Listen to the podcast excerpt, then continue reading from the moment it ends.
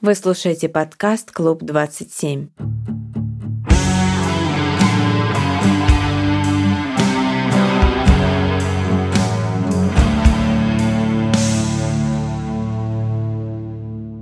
В этом подкасте мы обсуждаем self-harm, суицид и другие тяжелые темы.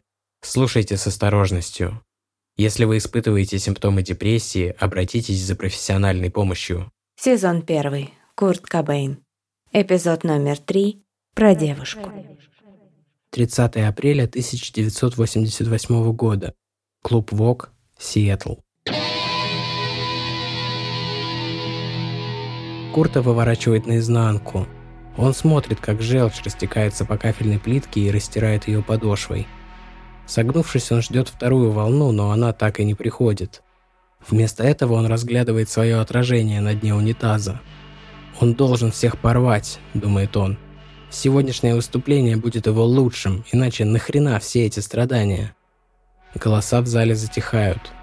Ему пора на сцену, и их выход. Не оставить камня на камне от этого клуба и этих чуваков с рекорд-лейбла. Они будут там, в зале, смотреть на него и его товарищей, как на цирковых обезьянок. Впрочем, в этот момент Курт чувствует себя скорее как подопытный кролик.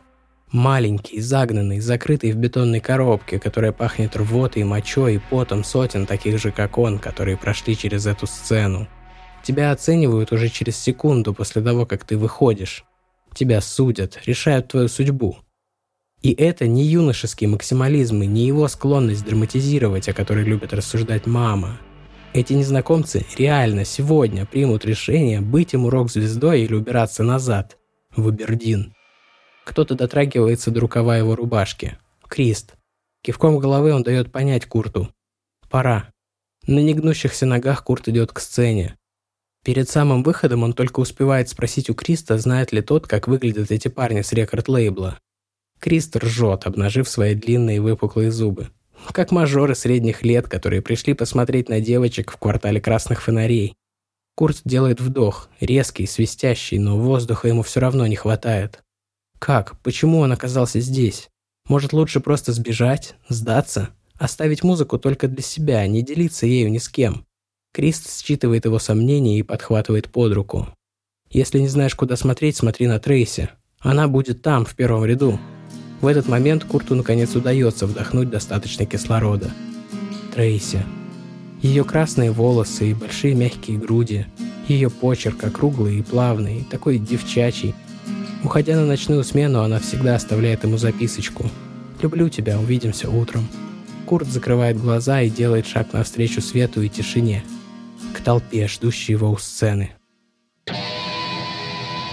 Открыв глаза, он видит только пустой зал – тесный и прокуренный. Слева от сцены Трейси ее большие, как у животного, карие глаза следят за ним, но он не встречается с ней взглядом. Где все? Может, он перепутал день?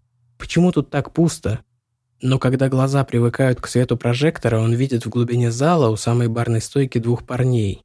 Один высокий, с бритой головой и камерой на шее, он равнодушно смотрит сквозь Курта. Второй рядом с ним, с темными волосами до плеч, на его самодельной футболке крупными неоновыми буквами, как будто специально для Курта, написано «Лузер». Микрофон перед Куртом звенит и гудит в пустоте зала, будто бросает ему вызов. «Скажи что-нибудь, обозначь свое присутствие. Ты же здесь, ты же приехал в чертов Сиэтл, чтобы сыграть этот сет. Они сами позвали тебя, не наоборот. Так почему они ведут себя так, как будто им плевать? Сейчас он им покажет. Курт поворачивается к Кристу и шепчет одними губами. «Love Bass». Крист отвечает ему недоуменным взглядом. «Love Bass» — их лучшая песня, но она вовсе не их, это кавер. И у них есть сет-лист. Они договорились играть ее последней. Так они планировали. Но глядя на равнодушные лица парней и пустой зал, Курт понимает. У него есть только один шанс, один трек. Нужно заходить с козырей. Крист пожимает плечами. Томительную тишину пустого зала начинает раскачивать линия его баса. Вступает барабан. Вдвоем, переплетаясь и скручиваясь, как две змеи, они раскачиваются, разлетаясь на максимальную амплитуду и снова сходясь. Затем вступает гитара Курта. Крупными четкими стежками она сшивает две линии воедино в бешеный пульс. И вот Курт начинает петь. Не в силах посмотреть в глубину зала на тех, кто пришел его судить, он закрывает глаза. Он позволяет биту подхватить себя. Его голос, глухой как из-под одеяла, на третьей строчке он переходит в рык и затихает, уступив лидерство басу. Между куплетами он шипит, как змея, и скрежещет струнами, разрешая себе сходить с ума. Это работает. Это электричество, это волшебство, оно наполняет его силой. Набравшись смелости, он открывает глаза и смотрит на Криста. Басиста колбасит, он трясет своей огромной башкой, разбрасывая вокруг капельки пота. Тогда Курт переводит взгляд в зал, мимо ищущих глаз Трейси, прямиком на парней у бара. Равнодушие на их лицах срабатывает как рубильник. Пульс, который только что нес Курта над землей, становится нитевидным. Он приземляется с высоты и падает прямо на задницу. Он слышит себя так, как слышат сейчас они. Как он путает слова, как его гитара не успевает за басом, как дерьмово она звучит, как по-идиотски выглядит Крист и какие позорные усы у их быдловатого драмера. Ему хочется все бросить, хочется сбежать, признать свое поражение. Но в этот момент он цепляется глазами за Трейси. Она чувствует то же, что и он. Не в эту минуту, а пару мгновений назад, когда музыка несла его над домами высоко и легко, наполняла его силой и мощью, делала неуязвимым, могущественным, высоким и плечистым. Таким, каким он никогда не был, но всегда хотел быть. Трейси видит его именно так. Он такой для нее всегда. Курт смотрит на нее с нежностью. Он играет для нее – видит свое отражение в ее больших карих глазах. Только так он находит в себе силы закончить этот сет. За кулисами Курт сначала говорит, что ему плевать, что не очень-то и хотелось впечатлить этих мудаков. Но потом, когда они уже выносят аппаратуру, он шепчет Кристу, что они будут репетировать чаще и больше, что они станут лучше и точно прорвутся, иначе какой вообще смысл? Барабанщику Дэйву Фостеру он говорит сбрить усы. Они не какие-то там быдланы и реднеки. Они панки. Панки не носят усов. Крист и Дэйв обмениваются взглядами, но ничего не говорят. А что говорить? Они могут только согласиться с ним или валить. Это давно известно. Вслед за Куртом они выходят на парковку и начинают грузить аппаратуру в свой маленький битый фургон. Начинает моросить дождь. В тишине пустого клуба Брюс Пэвит говорит своему партнеру Джонатану Поунману, что Нирвана – унылые говнорокеры, не нужно подпитывать их иллюзии, лучше отказать сразу. Джонатан только хмыкает в ответ. «Скажешь, они не унылое говно?» – не унимается Брюс. «Унылое», – подумав, отвечает Джонатан.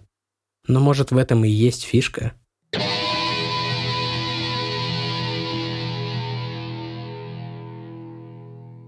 За год до этого, апрель 1987 года, Олимпия.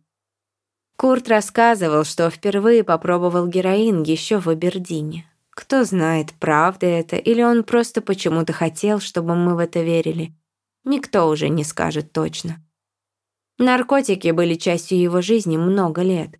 Но по его собственному признанию, сначала он употреблял их не ради кайфа, а чтобы экспериментировать над собой в целях искусства – а потом для снятия физической боли, от которой не помогали никакие легальные лекарства.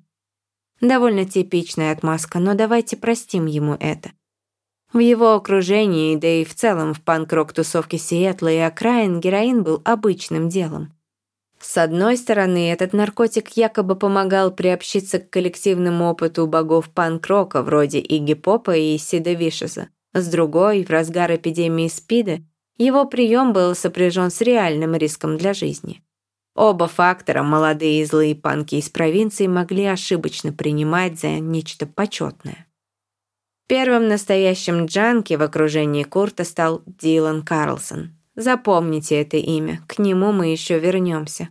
Молчаливый и мрачный, он любил тусовки и концерты, но в то же время в нем всегда читалась какая-то тьма. Он собирал огнестрельное оружие, всегда держал под кроватью ружье и часто говорил, что если у него не получится стать звездой рок-н-ролла, он станет серийным убийцей и таким способом войдет в историю. Однажды Карлсон нашел на берегу залива обгоревший труп собаки и принес его домой, разложил в своей комнате и построил вокруг него алтарь из свечей. Он жил вместе с Куртом в Абердине последние полгода перед тем, как Кобейна забрала к себе в Олимпию Трейси. Тусовщица и фанатка панка, она надеялась, что если будет любить Курта очень сильно, ее любви хватит на то, чтобы он понял, как прекрасен и талантлив. Трейси мечтала, что, покинув Абердин, он оставит там свои ночные кошмары и неуверенность. Поначалу, когда их жизнь в Олимпии только начиналась, ей казалось, что так оно и есть. В начале их отношений и правда было много любви – такой, который Курт никогда не знал раньше, но к которой стремился. Физическое переплеталось с эмоциональным. Они прикасались друг к другу, занимались сексом, не выключая свет. После Трейси фотографировала его, смущенного, на смятых простынях, чтобы показать, каким он был в ее глазах. Он тоже снимал ее. Она позировала для его арт-объектов обнаженная. Курт увлекался изобразительным искусством еще с раннего детства, но после переезда в Олимпию его хобби получило новую жизнь. Трейси работала по ночам, добираться было далеко, она выезжала из дома в восемь вечера и возвращалась только на следующее утро. Они общались при помощи записок, которые она чаще всего писала прямо у него в дневнике. Вот пример одного из таких посланий. «Курт, я решила сегодня утром, уже в который раз, что люблю тебя очень сильно. Я так счастлива, что ты тоже любишь меня». Но шок первой волны взаимной влюбленности миновал. Их жизнь начала принимать более повседневные очертания, и к признаниям в любви Трейси стала добавлять списки дел. Вытрясти ковры, подмести пол, почистить клетку с крысами. И она всегда просила прощения за то, что вынуждена его напрягать. За небольшими исключениями все три года, что они проживут вместе в Олимпии, Курт нигде не работал. Точнее, его единственной работой была группа. А все остальное время он посвящал ведению дневника, просмотру программ в ночном телеэфире и другим видам творчества. Он выкрасил стены в ванной комнате в алый цвет и написал на двери слово «Red Ram», на холодильник он повесил коллаж из фотографий сырого мяса напополам с вырванными из учебника по судебной медицине иллюстрациями с вагинами покойниц. Он лепил, клеил, конструировал монстров из расплавленных в духовке кукол, рисовал на любых подручных поверхностях, на картонных коробках от настольных игр, найденных в комиссионках, на упаковках от хлопьев для завтрака. Карандашом, фломастерами, ручкой, углем, красками, когда они у него были. Зарплаты Трейси в столовой завода «Боинг» не хватало на все его увлечения. Лишь однажды Курту удалось заработать на своем артистическом таланте. Соседка пообещала ему 10 долларов, если он напишет акрилом на холсте ее кошмарный сон. Он справился.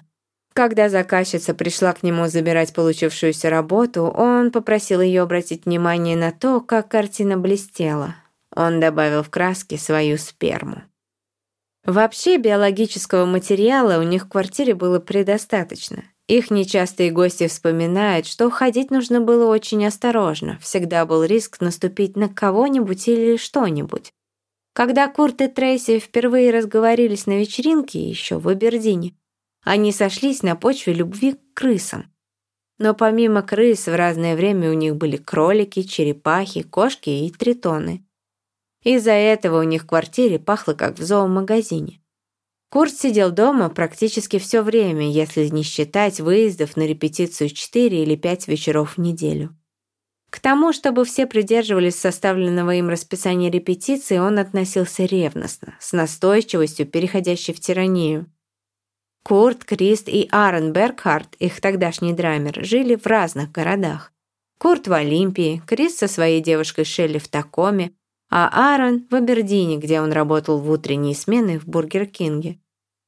Новоселичу нужно было грузить оборудование в фургон и ехать сначала за Куртом, а потом за Аароном и возвращаться на репетиционную точку в Такоме.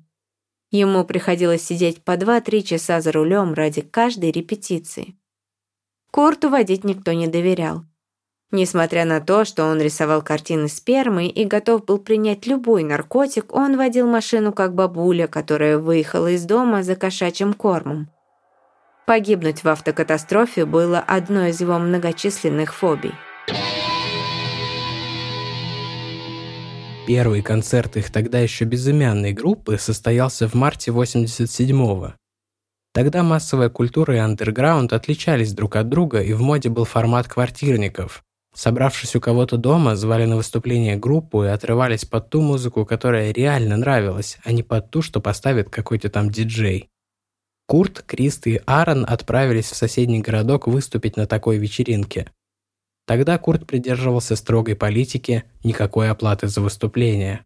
Он считал, что группе нужно практиковаться, особенно при живой аудитории, поэтому он соглашался на любые предложения, не требуя в уплату даже денег на бензин, ведь их неизменно выдавали ребятам Шелли и Трейси. Концерт стал катастрофой. От них ждали каверов на классический рок, а не саркастичных гимнов о мастурбации и провинциальных гопниках. Курта скрутила паническая атака. Крист перемазался бутафорской кровью и помочился с крыши фургона на машины гостей. Шелли и Трейси поцеловались в засос, чтобы дать пощечину общественному вкусу. Было понятно, что пора убираться по добру, по здорову. Следующее публичное выступление ребят состоится только через полгода усиленных репетиций. Стараниями Трейси Курт пытался влиться в музыкальную тусовку Олимпии. Не потому, что ему нравились люди или их общество, а для того, чтобы лоббировать интересы группы. Но в моде в университетском городке тогда был более утонченный авангардистский арт-рок, к которому Курт с его текстами про жизнь рабочих окраин имел маленькое отношение. Его считали реднеком, потому что никого другого Абердин породить просто не мог. В глубине души он знал, что они правы. Но Курта это никогда не останавливало. Следующий концерт они дали в клубе под названием Theater Community World в Такоме. Там пахло потом и мочой, заведение это много лет выполняло функции местного порно-кинотеатра. На выступление Курт явился в туфлях на платформе, в рваных бархатных брюках клёш и гавайской рубашке. Примерно в это же время в его дневниках начинает фигурировать некто Курдт с буквой «Д». Это альтер-эго Курта брало на себя весь риск, которому выступления перед не всегда доброжелательной публикой подвергают хрупкое сердце молодого артиста. Концерт в театре прошел куда лучше, чем квартирник. На их выступлении было целых восемь человек, и никто не уходил во время сета. Они сыграли еще несколько концертов, все же Курт был недоволен их перформансом. Но он не мог отрицать, они звучали лучше с каждым разом. Кажется, жизнь налаживалась. Он любит и любим, у него есть его музыка, и ему не нужно драить унитазы или спать под мостом. Но этот период продлится недолго.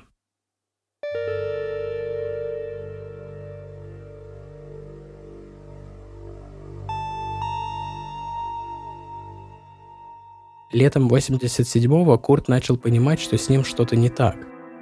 Сначала он списывал пульсирующие жгучие ощущения в желудке на нервы или просроченные сэндвичи. Но когда боль начала приходить всякий раз, когда он поест, а посреди ночи он стал просыпаться от приступов тошноты, отрицать это стало бесполезно. С ним было что-то не так, фундаментально, системно. Как будто его сердце билось у него в желудке, заставляя изрыгать из себя все, что он глотал. Он и так не мог набрать вес, страдал из-за выпирающей тазобедренной кости и впалой груди, надеялся спрятать все это под слоями клетчатых рубашек, а теперь он похудел еще сильнее. Ему снова стали сниться кошмары, самым страшным из которых был поход к врачу, решиться на который его так уговаривала Трейси. К этим проблемам добавился разрыв с барабанщиком. Аарон Бергхард между своей работой в Бургер Кинге, где ему светила позиция менеджера, и жизнью голодного панкрокера выбрал стабильность. Впрочем, менеджером его так и не сделали. Осень 87-го принесла еще больше шокирующих и болезненных для Курта событий. Распались его любимые Мелвинс. Вокалист Баз Осборн переехал жить в Калифорнию, решив, что там у него будет больше перспектив, чем в штате Вашингтон. Курт был безутешен. Но, как это всегда бывает, каждая плохая новость несла с собой и что-то хорошее. В этом случае утешительным призом для Курта стал Дейл Кровер. Тот самый парень, от которого исходил божественный свет, когда Курт увидел его выступление на парковке дешевого супермаркета.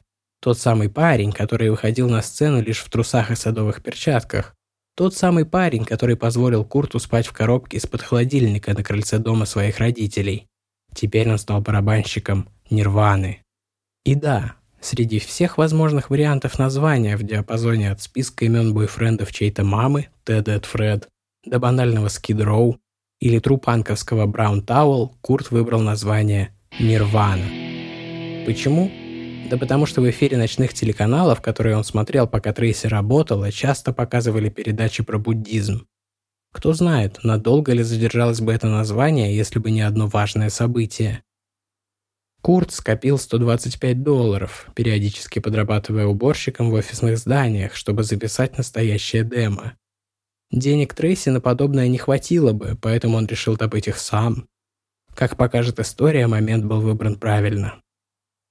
Дейл Кровер был человеком с именем, профессиональным музыкантом, единственным из них. Поэтому продюсер самой дешевой студии в Сиэтле заинтересовался, заметив, что новая группа Кровера забронировала несколько часов студийного времени. «Нирвана» было написано в журнале с бронированием. Так и осталось навсегда. «Нирвана».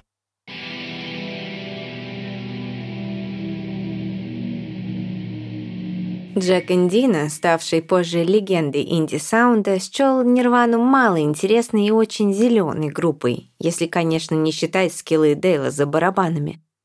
Но было что-то в голосе этого Курста, фамилию которого он по ошибке записал как Кавейн. Что-то настоящее. Поэтому, когда его приятель с рекорд-лейбла спросил, не приходил ли к ним на сессии кто-нибудь интересный, он вспомнил Нирвану. Он назвал их новым сайт-проектом Дейла Кровера. Добавил, что вокалист похож на грустного автомеханика, но в голосе его было что-то такое цепляющее. Индина дал копию диска своему знакомому, не думая, что из этого что-то выйдет. И, возможно, ничего бы и не вышло, если бы на месте Джонатана Поунмана был бы кто-то другой. Джонатан Поунман и Брюс Пэвит из лейбла Sub Pop были двумя фанатами рок-музыки, которые встретились в нужном месте в нужное время. Брюс был создателем самоиздатного музыкального журнала Subterranean Pop, который к концу 80-х успел приобрести авторитетный статус. Джонатан имел небольшие сбережения и коммерческую жилку, но хотел заниматься чем-то по-настоящему значимым, а не каким-то там финансовым менеджментом. Они встретились в Сиэтле в начале 80-х, в тот самый момент, когда в пропахших потом и пивом маленьких клубах американского северо-запада обретало голос новое музыкальное течение. Смесь металла и панка, сыгранная в замедленном темпе, резкий психоделический грайнд. Брюс Пэвит первым ввел употребление термин «гранж» в 87-м. С помощью подлогов, финансовых махинаций и кредитов Джонатан Понман и Брюс Пэвит основали музыкальный лейбл Sub Pop, открывший миру гранж и сделавший Сиэтл модным городом. Но в конце 87-го Джонатан и Брюс еще не знали, что творят историю. Джонатан услышал демо Нирваны и тоже почувствовал то, что не мог выразить словами продюсер со студии, Джек Эндина.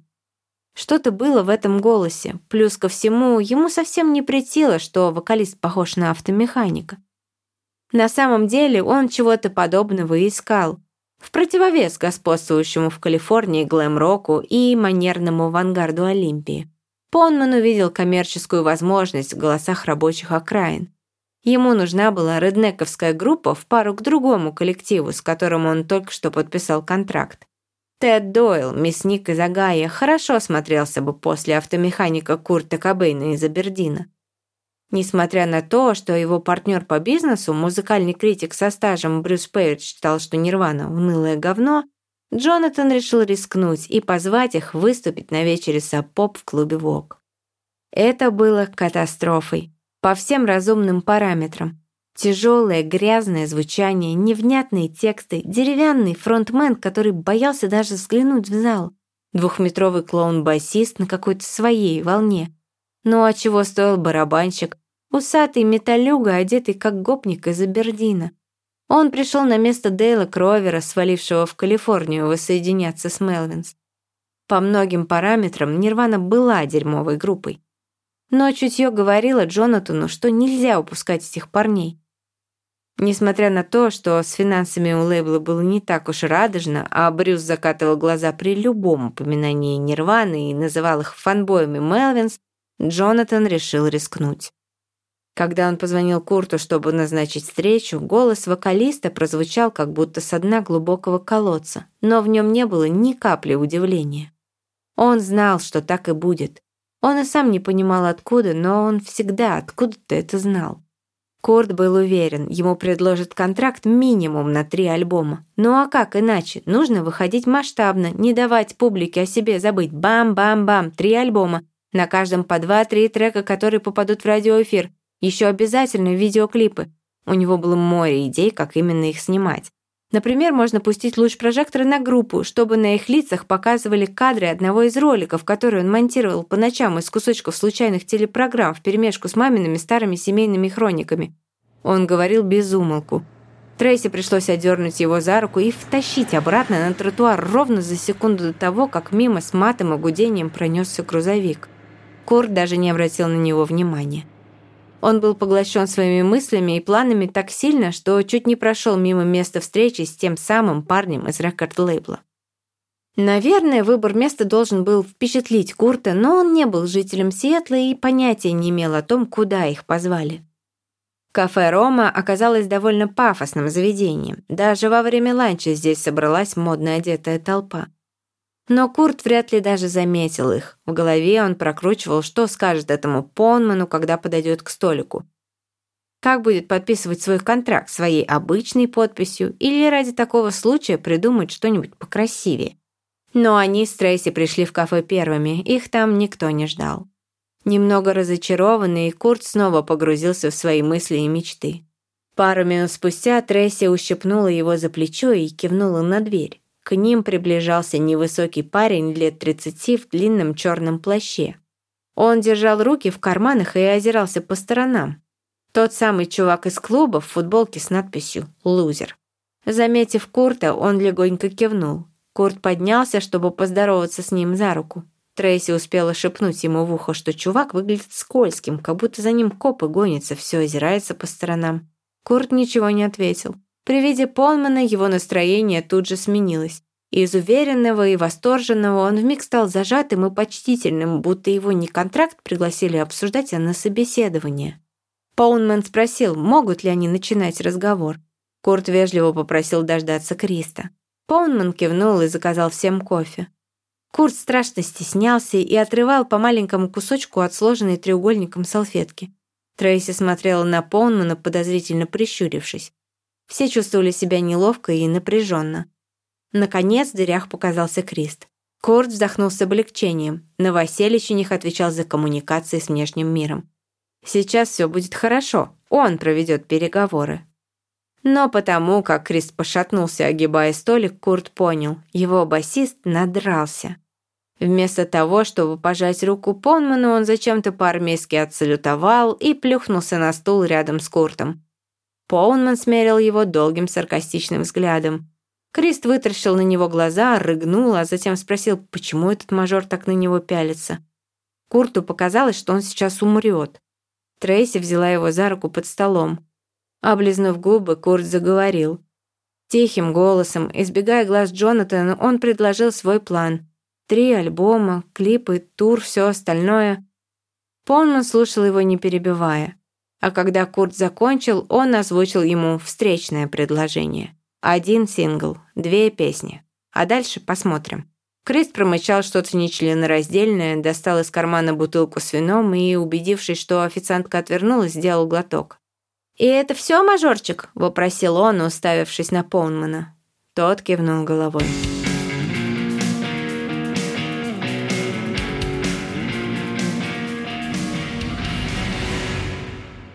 Нирвана приступила к работе в студии 11 июня 88-го.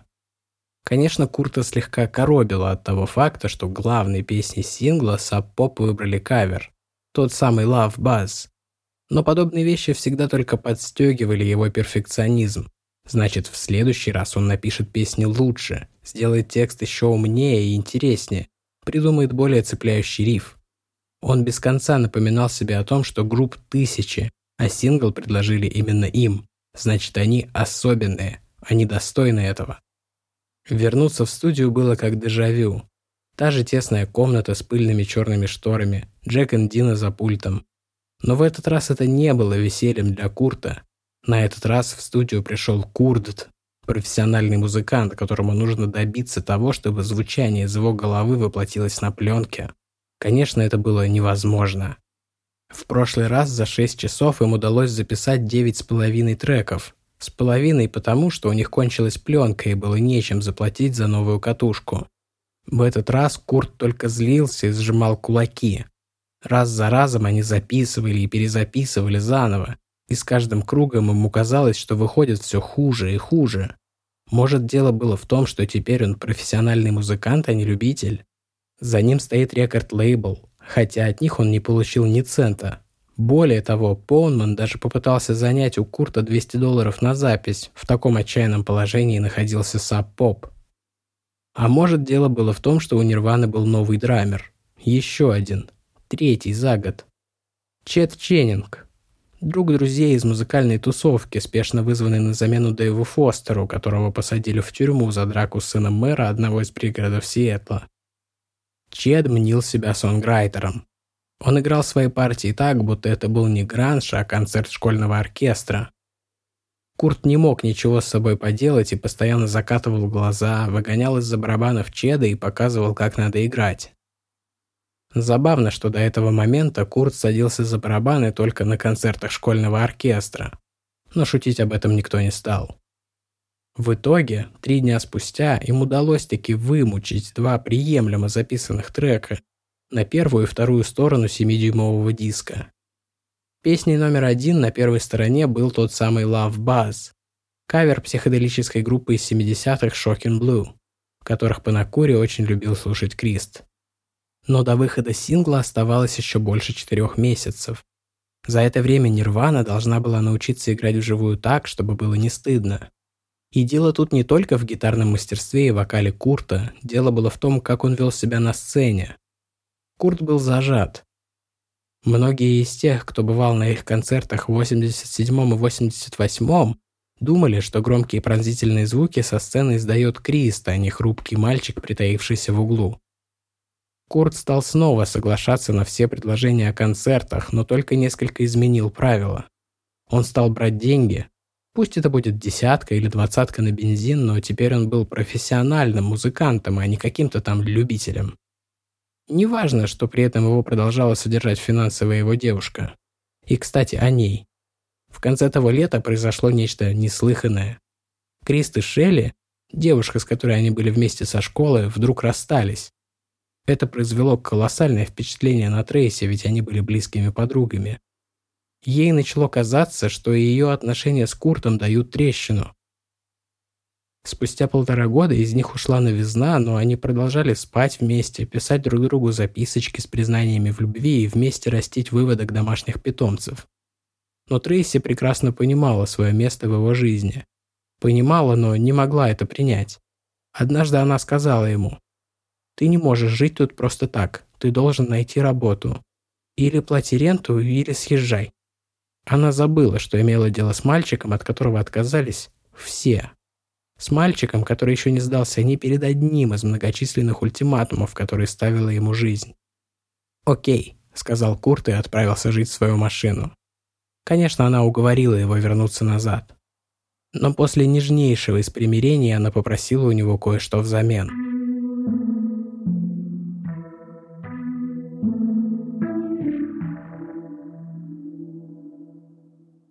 Много лет спустя Трейси говорила, что узнала о том, что песня About a Girl написана про нее только после смерти Курта. Прочла в какой-то из его биографий или вроде того. Но именно ее он начал играть на концертах в преддверии выхода сингла. Сконструированная как романтический битловский поп-гимн, но звучащая как гранжевый стон, она имела потенциал стать хитом, и стала им почти сразу. Когда Кобейн исполнял ее перед равнодушными студентами Эвергрин колледжа на Хэллоуин 88-го, ему удалось забыть о том, что он на сцене. Он снова был мальчиком в комнате на втором этаже окнами на дождь. Мальчиком, которому очень больно. Так больно, что он может только кричать и крушить свою гитару. Люди в зале почувствовали это все вместе с ним. В тот вечер зрители не могли оторвать от него глаз.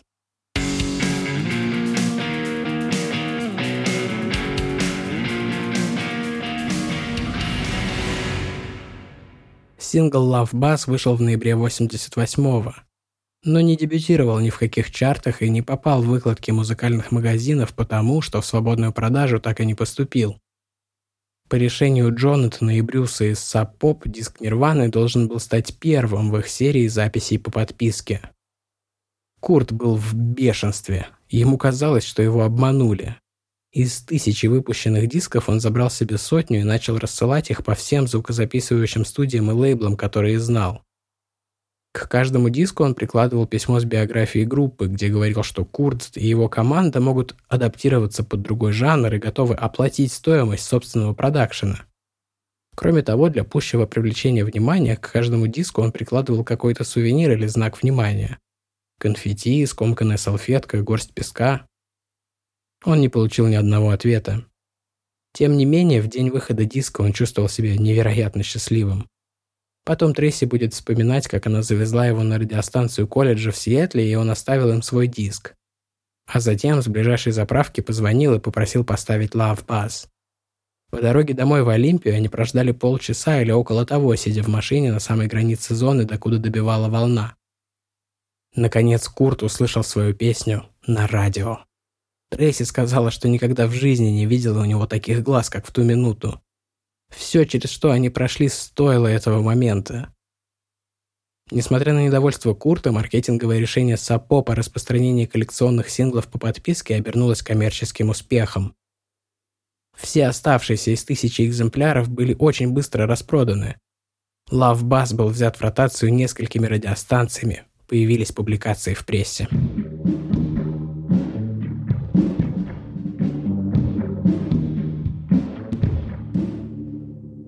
На Рождество в тот год Курт поехал в Абердин. Домой. К маме.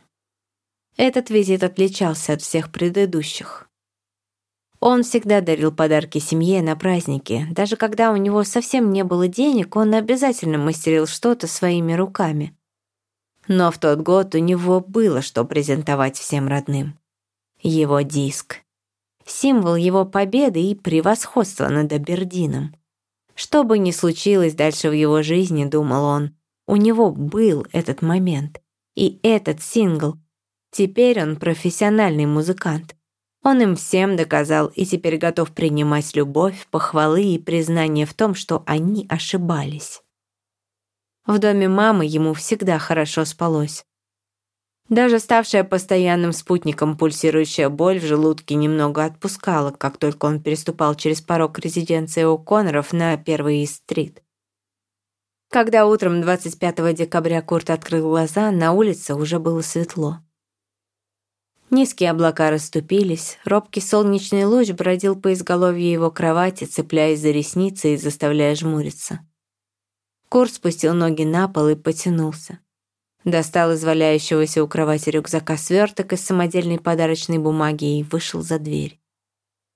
В гостиной витал знакомый запах стирального порошка и пыли, смешанный с ароматом индейки, которая томилась в духовке в ожидании, когда Курт, Ким и Брианна проснутся и спустятся вниз за своими подарками. Мама сидела на диване, подогнув под себя колени и читала газету. Тот самый солнечный луч, который разбудил Корта, теперь бродил по ее золотистым волосам и заставлял ее щуриться. Невольно он залюбовался. Наверное, он смотрел на маму слишком пристально. Уэнди обернулась. Сначала она посмотрела на него озадаченно, будто забыла, что он здесь, в ее доме, но через мгновение уже улыбалась ему и спрашивала, что он прячет за спиной. Знакомое прикосновение плюшевого ковра к ступням, и вот он уже пересек комнату и присел на уголок дивана рядом с мамой. Осторожно, как хрупкую морскую ракушку или выпавшего из гнезда птенца, он протянул ей свой диск на открытой ладони. Он старался делать вид, что смотрит ей через плечо, но на самом деле напряженно следил за ее реакцией. Нетерпеливым рывком Уэнди порвала упаковочную бумагу и уставилась на обложку диска, часто моргая глазами. «У них опечатка, смотри», — произнесла она после паузы, которая показалась Курту вечностью. «Что еще за Курт? Как непрофессионально, скажи им». Уэнди подняла глаза на сына и спешно добавила, что ей нравится дизайн, он очень современный. Курт медленно склонил голову, позволяя волосам упасть на лицо и закрыть его. Уэнди потянулась к нему рукой и заправила прядку за ухо. В их семье не принято было обниматься. Ее прикосновение было родным и чужим одновременно, и он невольно отстранился от нее но тут же, вскочив на ноги, предложил ей поставить диск. Не дожидаясь ее ответа, он подошел к стереосистеме и поставил его в проигрыватель. Уэнди слушала внимательно, первую песню, затем вторую. Когда музыка стихла, она взяла его за руку. «Ей понравилось, ей правда очень понравилось», — сказала она, не глядя ему в глаза. Но, возможно, Курт, тебе стоит подумать о том, чтобы все-таки найти себе какую-нибудь настоящую работу. Ей было не понять, что это его единственная работа, дело его жизни. И с каждым годом он становился все лучше и лучше. Побывав на еще одном концерте Нирваны через год после того неудачного шоу «Боги», Брюс Пэвит был вынужден признать, что его бизнес-партнер оказался прав. Похоже, Нирвана действительно была чем-то особенным. Кобейн все еще вел себя скованно на сцене, но в его странной грации чувствовалась сдерживаемая мощь. От него было сложно отвести глаза. Вокруг команды даже сформировалась их собственная тусовка «Прилипал», подобная той, которая была у Мелвинс. Новый материал, который безостановочно писал Курт, был намного лучше старых песен. И пока интерес к группе не угас, нужно было капитализировать его. Необходимо было выпустить альбом и организовать масштабную промо-компанию. Но денег у Саппопа было только на одно из двух. Вновь Джонатану и Брюсу пришлось изобрести свою собственную стратегию продвижения, отличную от всего, что было раньше. Они прикинули, что мода на новые жанры начинается с Британии, поэтому оплатили нескольким дружественным журналистам визит в Сиэтл и организовали походы на концерты и интервью с Нирваной и еще несколькими группами из пула «Рок для реднеков». Джонатан Полман вновь встретился с Куртом и сказал, что у него есть две новости – хорошая и плохая. Хорошая заключалась в том, что Сапоп хочет выпустить альбом Нирваны – Плохая в том, что стоимость продакшена группа должна оплатить самостоятельно. 600 долларов. Баснословные деньги для Курта, Криста и Чеда. Такие не заработаешь и за год, драя полы в офисах по ночам после репетиций. Им нужен был инвестор. Курт вспомнил о старом знакомом, приятеле Дилана Карлсона, который только что вернулся с Аляски, куда ездил на заработки. Джейсон Эверман три года работал на рыболовецком судне и имел значительные накопления, которые был не прочь вложить в такой проект. В качестве благодарности было решено упомянуть его имя в числе участников группы на вкладыше к диску. Это оказалось пророчеством. Запись стартовала в сочельник 24 декабря 1988 года. Накануне ночью Курт не мог уснуть. Он переписывал тексты песен. Некоторые из них он просто сочинял заново, уже по дороге в студию, положив блокнот на приборную панель. В тот период слова не имели такого уж значения для него. Он оценит их важность позже. Они возвращались в студию пять раз, закончили запись только к середине января. Каждый раз Крист проезжал сотни миль за сутки, сначала собрав всех участников группы в разных городах, а потом развозя их обратно. На то, чтобы записать 13 треков, общий хронометраж которых составил 42 минуты и 45 секунд, им потребовалось 25 часов. Но это мелочь по сравнению с неделями и месяцами, которые проводят на студиях другие группы. Курс смог сфокусироваться, несмотря на все отвлекающие факторы. Большую часть времени он боролся с бронхитом и простудой, типичными недугами промозглой зимы в Сиэтле. Кадеиновый сироп от кашля сделал голос Курта на записи вязким и густым, гипнотизирующим. Но он возненавидел свой первый альбом почти сразу же после того, как он был записан и сведен. Так было с каждой его последующей работой. С одной стороны, он верил в свой талант, с другой, с трудом мог пережить тот факт, что в реальности его музыка звучит не так, как он представлял себе эти треки в голове. Пока они репетировали, пока оставался шанс сочинить новый риф или рифму, он любил свою музыку намного сильнее. Это что-то, с чем он так никогда и не сумел смириться. Но так или иначе, после записи альбома нужно было отправляться в тур. Такими были правила. В тот год, 89-й, они сыграют больше сотни концертов, дважды проедут через всю Америку и пересекут Европу. Но начиналось все с так называемого «туалетного турне». Этот неофициальный термин означает первые гастроли группы, когда они выступают в маленьких злачных барах. Сцена там, как правило, находится рядом с туалетом. Первой точкой на карте была Калифорния.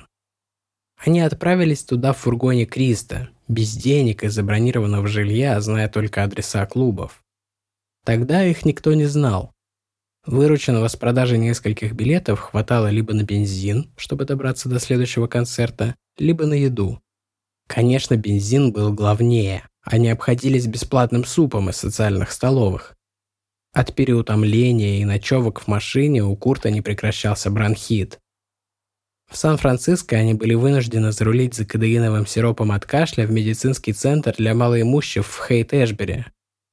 Там Курт обратил внимание на плакат социальной рекламой «Обрабатывайте иглы отбеливателем с хлором». Тогда он пошутил, что из-за героинщиков отбеливатель скоро станет самым ценным веществом на планете.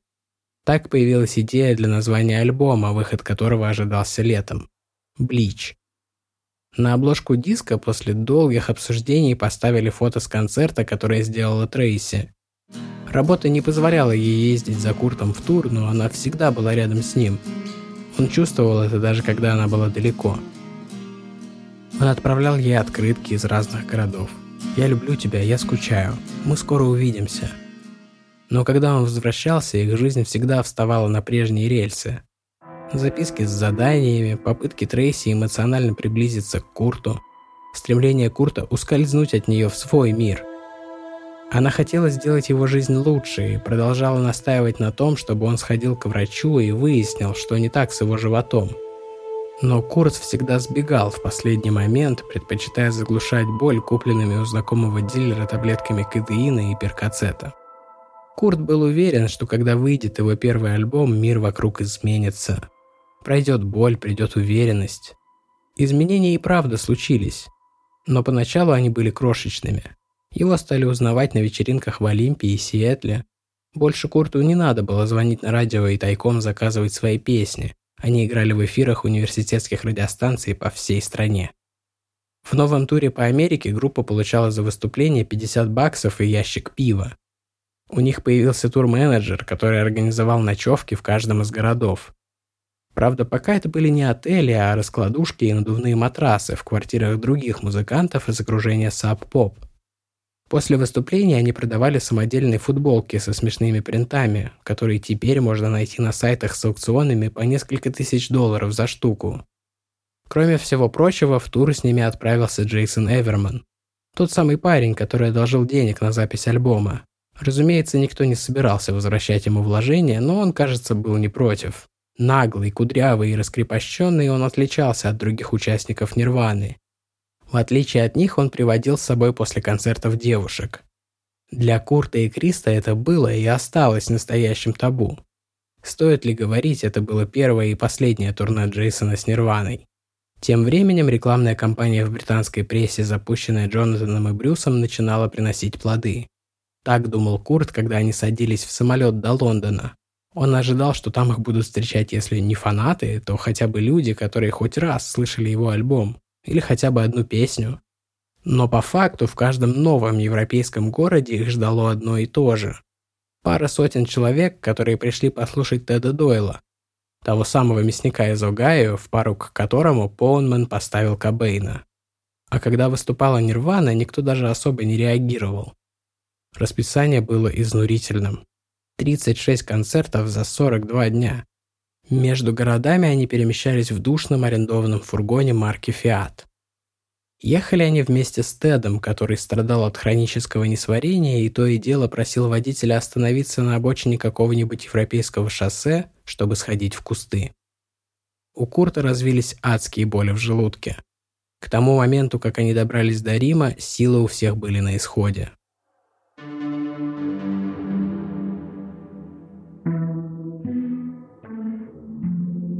Когда за кулисами Курт увидел Брюса и Джонатана, которые прилетели, чтобы подбодрить своих подопечных, он решил, что ему нахрен все это не нужно, и он завязывает с музыкой. В тот вечер он думал о том, чтобы прыгнуть с высоты второго этажа вниз в толпу. Ему было плевать, поймают его или нет. Что-то ломалось в нем, что-то кончалось. Может, дело было в его рационе, состоящем из пиццы, корндогов и леденцов, которые никак не помогали его проблемам с желудком. Может, в том, как бесил его их драмер Чед, который мнил себя сонграйтером. А может, в том, что он был слишком далеко от дома. Он понимал, так больше продолжаться не может. В тот раз он не прыгнул, передумал в последний момент. Но тем вечером он впервые почувствовал ту усталость и разочарование, которые будут потом преследовать его всю жизнь. Однако, на утро следующего дня, поддавшись уговорам Джонатана и Брюса, которые презентовали ему новенькую гитару взамен разбитой, он согласился продолжить турне. Финальный концерт Нирваны в Лондоне в декабре 89-го взорвал британскую рок-сцену. Они стали шоком, они стали событием, они были experience ом, который все, кто был в зале в ту ночь, никогда не смогут забыть. Но в своем дневнике Курт писал, что никогда в жизни не чувствовал себя таким страдающим ничтожеством, как в тот вечер. Вечер их абсолютного, тотального триумфа. Вернувшись домой, он написал «Литhium». Кошмары, которые он описывал в своих дневниках, стали прорастать в жизнь в виде приступов странной паранойи. Ему казалось, что их стрессе животные задохнутся, пока никого нет дома из-за утечки фреона из холодильника. Он боялся людей с ножами и битами, которые придут за ним ночью. Он почти не спал. Все это очень тревожило Трейси, но она не понимала, как ему помочь.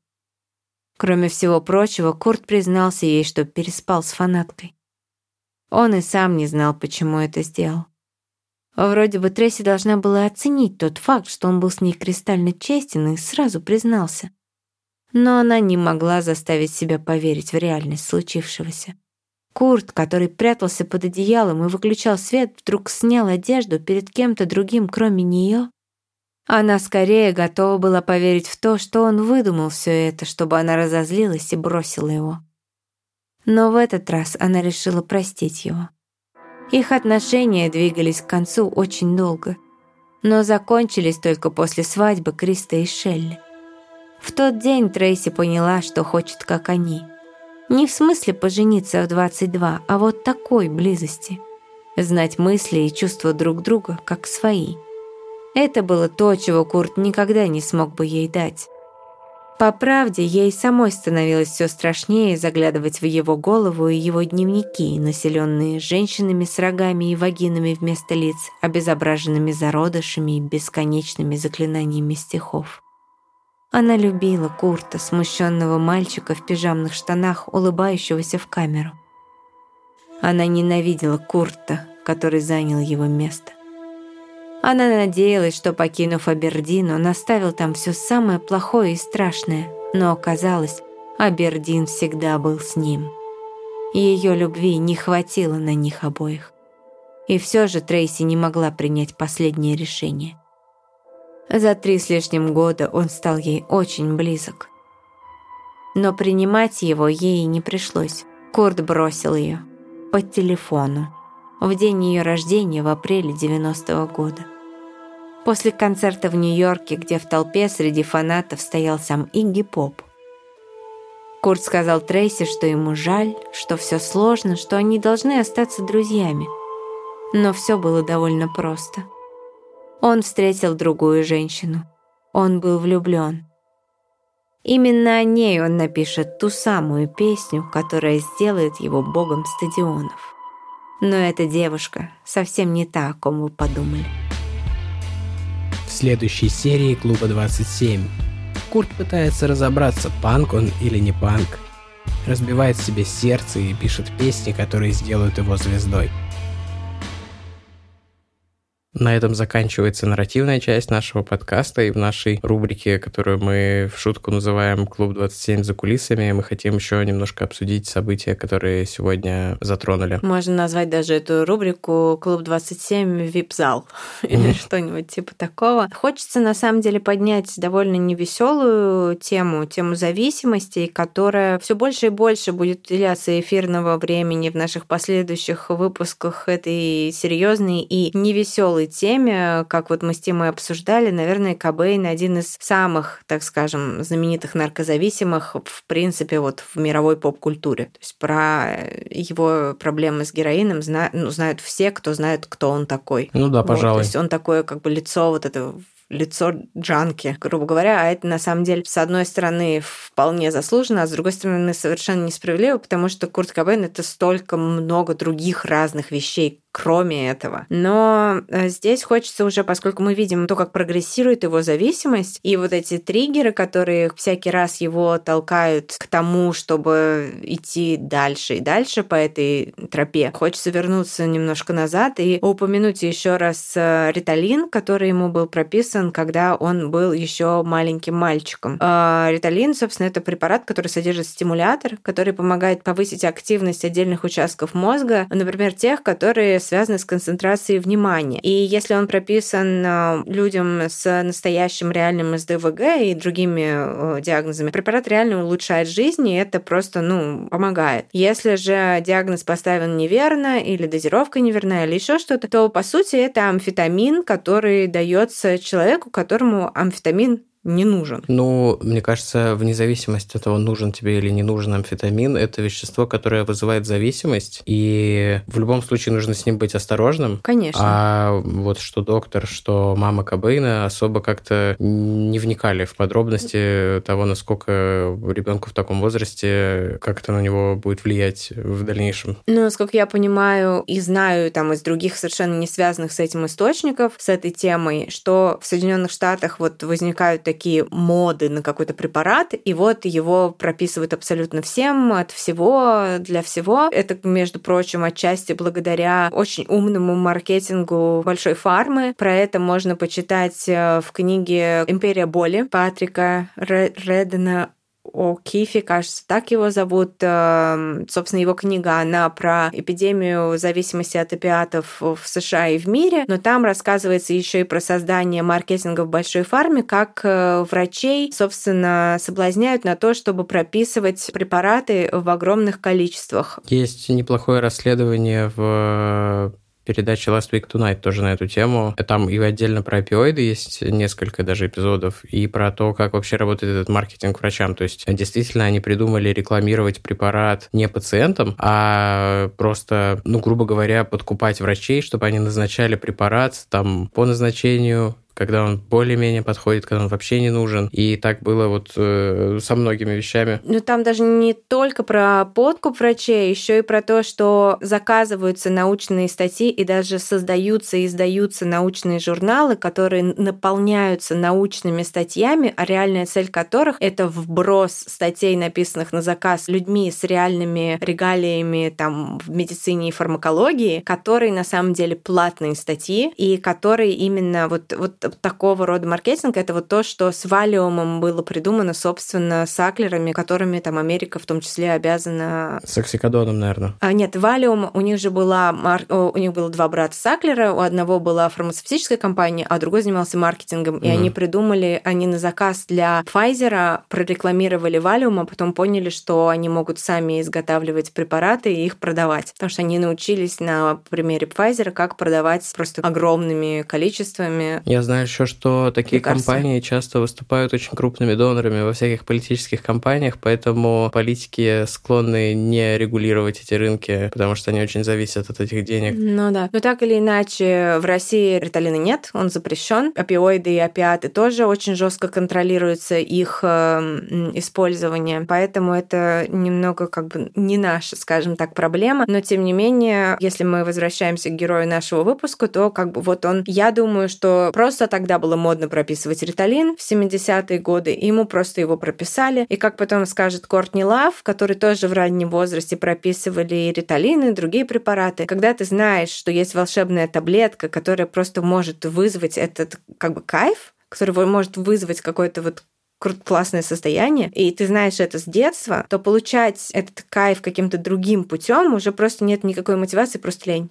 Когда ты... Ну, это, мне кажется, вообще, да, свойственно для человека любого. Но если тебе не повезло иметь какую-то особенную химию мозга, склонную к зависимости, то это, ну, буквально приговор. Ну, не для всех, но вот для Курта Кобейна, Кобейна в итоге это стало приговором. Ну да, и мы видим, что вот он идет сначала, у него есть вот этот риталин несколько месяцев, потом через несколько лет он начинает курить марихуану, а дальше он просто экспериментирует над собой. Он принимает, в принципе, все до тех пор, пока не сталкивается с Диланом Карлсоном, и там э, есть э, вероятность, что, возможно, он попробовал первый раз героин все же не в Абердине, а уже в Олимпии много позже. Но сам Кобейн всегда настаивал, что начал принимать героин, попробовал его, по крайней мере, еще будучи в Абердине, потому что Дилан как бы такой наркоман со стажем был уже тогда. Вот, но там причины, мотивы, почему Кобейн настаивал на том, что он там очень рано начал употреблять героин, об этом мы поговорим в следующих эпизодах. Но, тем не менее, мы видим вот эту вот прогрессию, что сначала Сначала это ему дает его доктор, потом это просто, чтобы влиться в тусовку, потом эксперименты ради того, чтобы там над своим сознанием, ради искусства, потом у него начинаются боли, которые будут преследовать его всю его жизнь, вот эти вот э, необъяснимые боли. Там есть, опять же, потом вернемся к этому объяснение тому, что же у него болело, почему и как так вышло. Вот. Ну, то есть он начинает заниматься самолечением, потому что врачам он не доверяет.